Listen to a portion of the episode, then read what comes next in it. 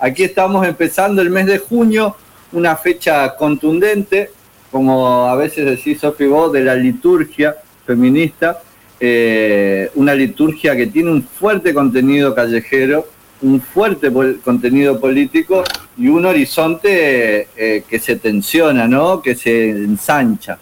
Eh, una fecha importante. Sí, tiene la particularidad el 3 de junio, que es como la, construcción totalmente argentina de, un momento del año porque el día por la no violencia de las mujeres, ya, o por razones de género, ya tiene su día, digamos, en la liturgia internacional, que en general esos hechos tienen su reconocimiento formal, por decirlo de algún modo, que es el 25 de noviembre. Y nosotras, no digo lastimosamente porque me parece que es por ahí caer en un lugar sencillo el de el de victimizarse, pero sí el Ni Una Menos que se construyó desde en particular un grupo de periodistas, pero por un femicidio terrible de un adolescente en la provincia de Santa Fe, que fue Kiara Páez, que se la buscó durante varios días y luego se la encontró enterrada en el patio de, su, de la casa de su exnovio, novio. Em, bueno, evidentemente fue un límite que de algún modo, de algún modo, no de muchos modos, se fue construyendo en otros lugares. Igual ahora escuchamos unos audios y después, y después charlamos, pero si querés te adelanto un poquitito de qué va el programa de hoy. Sí, sí, eh, ya empezó por ahí, por ahí me parece que, es la, punta que tenemos, del, ovillo que tenemos que encontrar, eh, empezar a buscar por lo menos para encontrar que esto que vos planteás, bueno, cuál es el lugar de, los varones, de las masculinidades en, esta, en esta revolución o en este tiempo que vivimos, o en este desmantelamiento, ¿no? desocultamiento de, la desigualdad y el sufrimiento que hemos, que hemos hecho en, este, en estos últimos años, en estas últimas décadas. Así que me parece importante por lo menos decirlo o preguntárselo en voz alta ya es un ejercicio mucho más interesante que todos los otros que han sucedido eh, antes. Así que bienvenido al aporte y seguramente hoy vamos a tener un poquito más de eso, vamos a charlar, vamos a tener unos audios y vamos a poder charlar un poquito más sobre esta agenda que es la de Ni Una Menos. Eh, luego vamos a tener una entrevista eh, muy interesante para nosotros, que es una entrevista que va a un poco encontrar o juntar parte de esta agenda también, que una es la de la agricultura agroecológica. Vamos a hablar con Hermelinda Dietrich, em, que ella es concordiense y que produce con su familia de esta manera agroecológicamente y que forma parte del MTE, el Movimiento de Trabajadores eh, Excluidos en la rama rural. Así que eso es bastante interesante para nosotros poder también volver a preguntarnos sobre los lugares, las interseccionalidades, los lugares en los que estamos. Y por supuesto vamos a cerrar con em, poesía en voz de Silvia Garnier, con una letra de recientemente fallecido, que sí nos da una tristeza muy grande, Gabo Ferro, que, seguramente la Silvi lo traerá con, un alto nivel porque su poesía es maravillosa. Un tierno. Un tierno total. Si hablamos de pedagogía de la ternura, un tierno. Totalmente, totalmente de acuerdo. La eh, ternura, sí, en Gabo Ferro, impresionante la manifestación artística de la ternura. Sí, totalmente. Bien, programón tenemos. Exactamente. Eh, ¿Te parece que vamos con los audios entonces? Sí, después charlamos un ratito. Dale. Chino, querido representante de Perón en la Tierra, ponele play. La raíz del grito. Me llamo Agustín Arnau, hago sociología y trabajo en la coordinación de políticas de masculinidades de la ciudad de Santa Fe. Actualmente una manera de pensar el trabajo que hacemos puede ser probablemente eh, mirando eh, cuándo se cometen las violencias de géneros y qué hacer con, sobre todo los varones involucrados en ellas. Eh, una parte del trabajo es antes y por tanto tiene que ver con la socialización de los varones o masculina en áreas que tienen que ver con el deporte y las violencias no solamente en las canchas de fútbol, sino por ejemplo, en otros deportes y los rituales de iniciación. También trabajando con jóvenes y vulnerabilidad social para trabajar un poco eh, la corriente de mandatos de masculinidad y cómo en los cuerpos de los varones se ofrenda problemas comunitarios, mm, temas como las broncas barriales y demás, y también con cultura, tratando de pensar algunas experiencias estéticas para conmover muchas veces las instituciones que intentan transmitir un mensaje que, tenga que ver con la manera de relacionarse de los varones. Después, una vez que muchos varones están involucrados en eh, causas relacionadas a las violencias de géneros diversas, por un lado tenemos el taller eh, que se llama Espacio de Varones y Masculinidades, que es una vez a la semana, que es estatal y que a lo largo de 24 encuentros se intentan repensar las posiciones eh, en relación a otros varones mm, con diversas temáticas que pasan desde el relacionamiento de estos varones con sus parejas, con sus hijos y fundamentalmente con la comunidad y el barrio que allí reside el lazo social roto por ahí que se desata una vez que son denunciados pero fundamentalmente acá el, eje es poder alojar a estas subjetividades y más que trabajar desde el estigma, es trabajar justamente de la responsabilización. Además en este eje estamos trabajando, empezando a trabajar en el penal, la unidad penal Las Flores, para aquellos varones que fueron denunciados, muchos de ellos o por mm, sumatorias de causas anteriores, mm, violación de perimetrales o en donde existieron lesiones, ¿no? Eh, y hay delito, mm, tratar de armar un taller similar, no solamente con estos varones que están presos, sino también con el personal carcelario. La raíz del grito.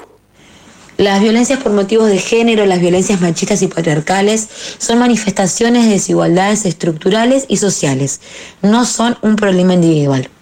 Las violencias son producidas, articuladas y encubiertas por los mega relatos de legitimación patriarcal. Es decir, por conceptualizaciones, discursos, narrativas que dan fundamento y legitimidad a las relaciones jerárquicas y desigualdad entre varones cis heterosexuales y mujeres y diversidades de sexo genéricas.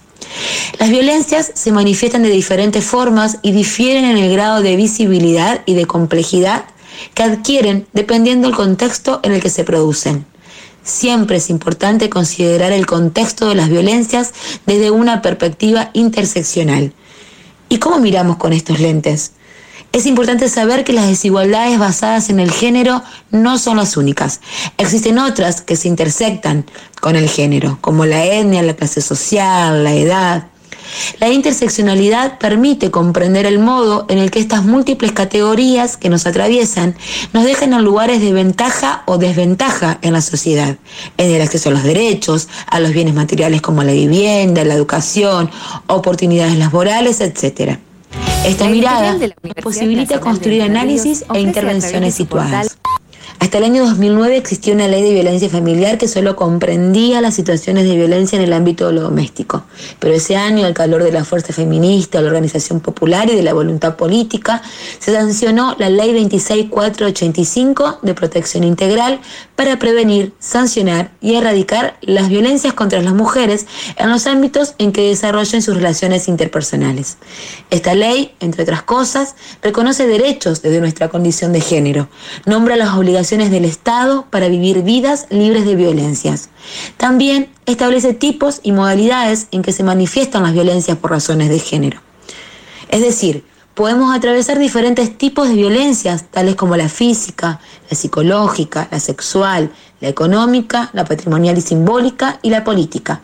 Y estas suceden en diferentes lugares donde transcurren las relaciones y los vínculos de nuestra vida cotidiana.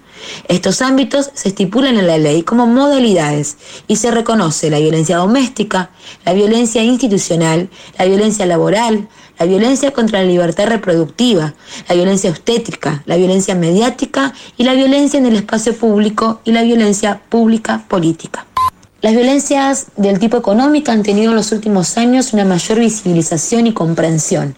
Esto en relación a la construcción de una agenda feminista en torno a los cuidados, que ha permitido conocer describir y denunciar las consecuencias desiguales en la vida de las mujeres y las disidencias, en el no reconocimiento económico y social de las tareas de cuidado que mayormente realizamos nosotras.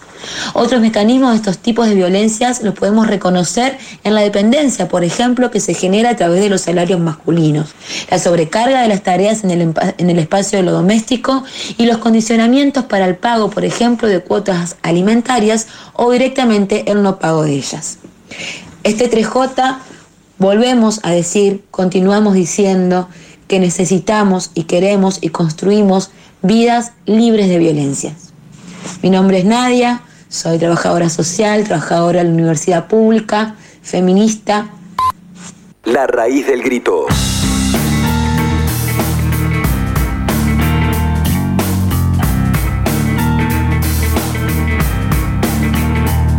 Bueno, bien. Eh, escuchábamos a Agustín Arnau, sociólogo, trabajador del municipio de Santa Fe, y a Nadia Humada, docente de la Universidad Pública y feminista. Y nos deja el material para conversar y tenemos unos minutitos, por suerte, Sofi, para, para repasar un poco eh, estos dos puntos de vista, digamos, el de Agustín, muy, muy interesante sí. Sí, eh, me, me, interesaba lo de Agustín porque, mm, por supuesto, Nadia fue, es muy conceptual en, los audios y, viene muy bien, eh, porque a veces damos por sentado algunas cosas que por ahí hay, que seguir promoviéndolas, ¿no? Promocionándolas, digo, no en términos comerciales, sino en términos de, promoción, de conocerse. Pero la experiencia que trae Agustín de su trabajo, concretamente, también yo lo encuadraría en, varias políticas que hay en distintos municipios de la provincia de Santa Fe y también en la provincia, que tiene un trabajo bastante profundo en torno a masculinidades, pero ellos van, están en el lugar, eh, lugar con, muy importante, que es aquellos varones que, que están condenados por eso, procesados, privados de la libertad ya directamente por hechos de violencia, en realidad dividía a dos grupos, ¿no? Los que tienen efectivamente una, una condena, una causa entre las que tiene por, por cuestiones de género y, los varones, ¿no?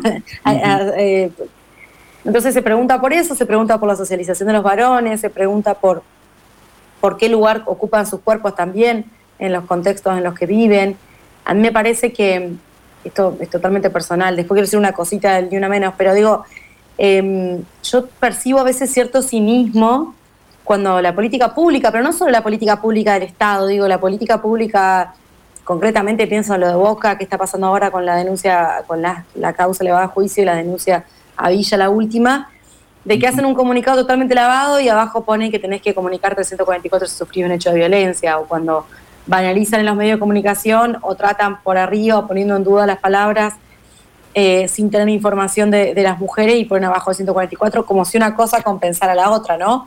Pasa parecido con salud mental, que eso creo que lo tendríamos que hablar el programa que viene, pero digo, ponen el número de, atención para situaciones de salud mental, pero entre medio eh, eh, vapulean es el contenido que eso tiene, ¿no? Y, mienten deliberadamente. Entonces, yo creo que hay un cinismo si pretendemos decir que queremos una vida libre de violencia, hablándole solo a las mujeres lo que tienen que hacer, pero después todos los otros resortes institucionales, comunitarios que tienen que estar, no todos, pero muchos de ellos no están eh, para eso, ¿no? No están, no están para, para también generar esa situación de violencia. Así que yo celebro, Santa Fe tiene una situación muy difícil en términos de, conflictividad y de, muy alto desprecio de la vida humana por un montón de motivos, lamentablemente ser el peor lugar del país hoy en, esa, en, esa, en esos análisis.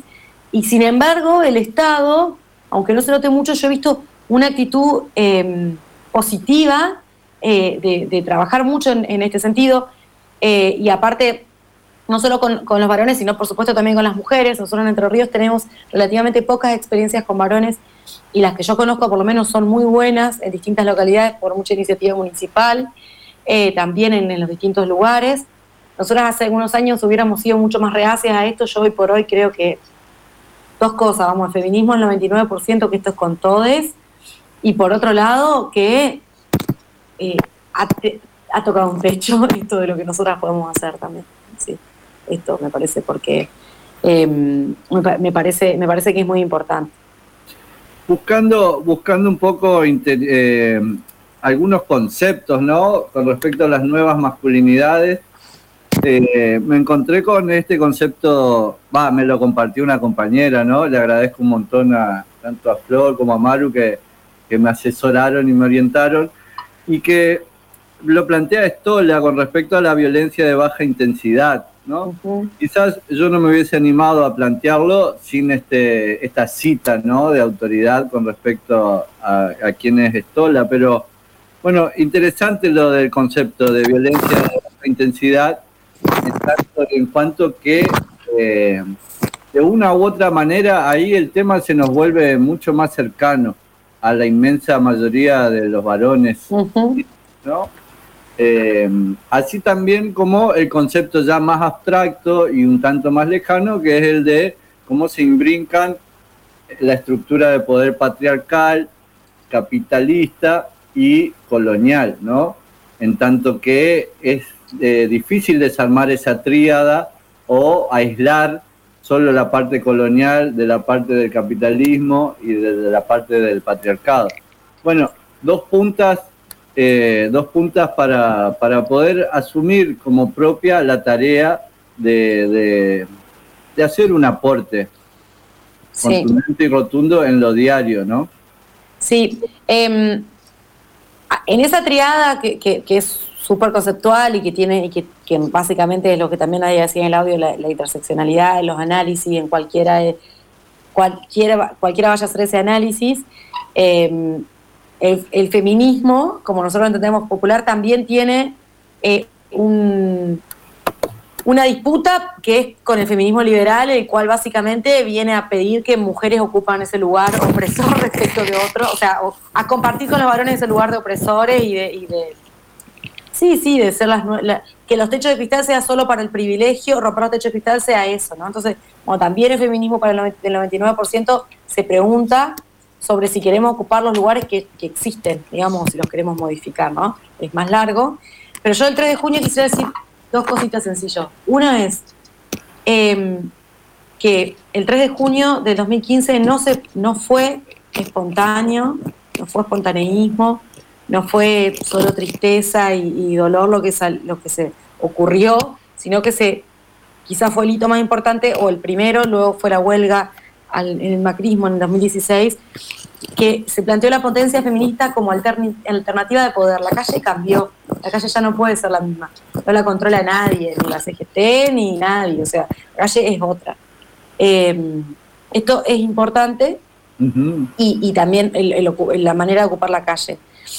Cambió el concepto de paro, digo, en ese mismo movimiento uno puede identificar el una menos 2015 y, los paros de 2016.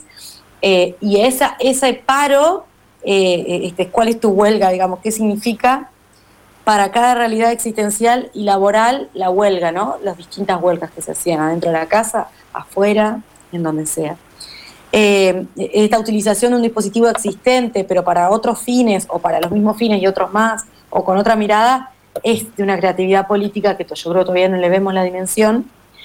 Y por último, sí es la, dimensión que yo creo que no está mal poder ver la dimensión de la victimización de, de, como dice Judith Butler, de eh, duelar en las calles, es un nivel de profundidad colectiva que yo no sé si hay otro, seguramente en, en, en la reivindicación, en las marchas de los 24 de marzo también sucede algo de eso y en, los, distintos, los distintos eventos y momentos y recordaciones y, ejercicios de la memoria y la hora de la justicia también están, pero esa, mm, desorganización, esa organización desorganizada de salir a la calle cuando hay un femicidio en el lugar donde sucede es también un antes y un, antes y un después, otra manera de ocupar la calle, que no quiere decir que sea necesariamente mucho mejor, porque también ha traído muchos problemas, pero que hoy por hoy, hasta yo me animo a decir, hasta la, hasta la sanción de la ley del aborto, tuvo una forma y que ahora está, está buscándola la forma todavía.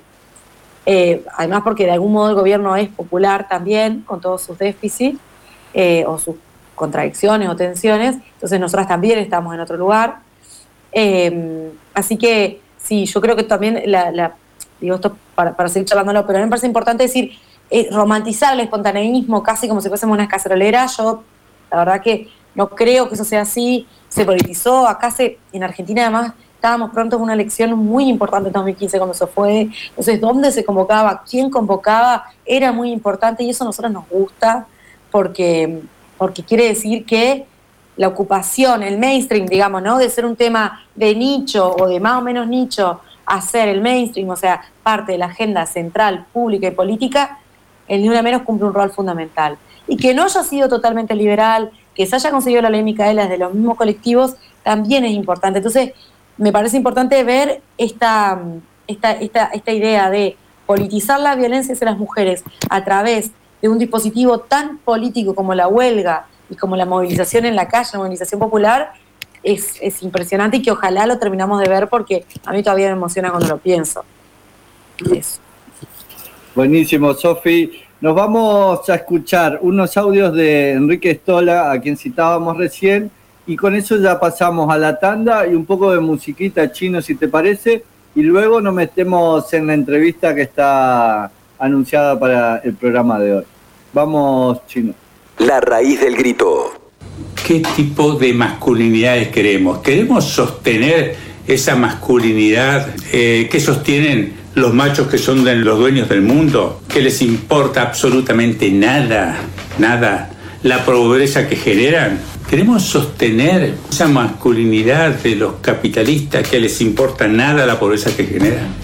Queremos sostener la, la masculinidad que te dice si vos sos macho, si controlás a tu pareja y a tus hijos y a tus hijas y ejerces un férreo control sobre ellos y si le tenés que pegar, le pegás. ¿eh? Queremos sostener esa masculinidad, que es una masculinidad prostituyente, que en este momento del mundo explota los cuerpos, sexualmente los cuerpos de las mujeres más empobrecidas eh, del planeta Queremos sostener una sexualidad, una masculinidad que contrate, explote a mujeres pobres para ser padres, para presentarnos como machos, padres en la sociedad, eh, con este tema del alquiler de vientres. Queremos mantener esa masculinidad que eh, nos ofrece la pornografía, que es la forma en que se educa socialmente hoy a varones y a niñas, a los varones, haciéndoles sentir que ellos pueden hacer lo que se les antoja con el cuerpo de las mujeres.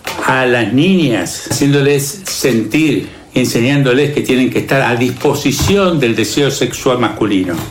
No, no. Cada vez más hombres, cada vez más varones, más varones cis, más varones trans, los que se definen varones estamos decidiendo que queremos otra forma de relacionarnos en nuestra América. Estamos definiendo que queremos formas democráticas de relacionamiento en nuestras configuraciones sociales, en nuestras redes sociales. Que queremos formas de relacionarnos amorosamente con nuestro cuerpo y con el cuerpo, con el otro cuerpo. No nos importa cómo se autodesigne cómo se defina, ya sea con mujeres, ya sea con mujeres trans, travestis, lesbianas, no binarias, gays. Necesitamos libertad y pero para eso y para fortalecer desde muy pequeños esas configuraciones democráticas y ser educados sexualmente, porque con eso vamos a romper estereotipos, con eso vamos a romper paradigmas de explotación de los cuerpos. Con eso vamos a romper esas trabas emocionales que nos inculcan, que nos modelan nuestro cerebro.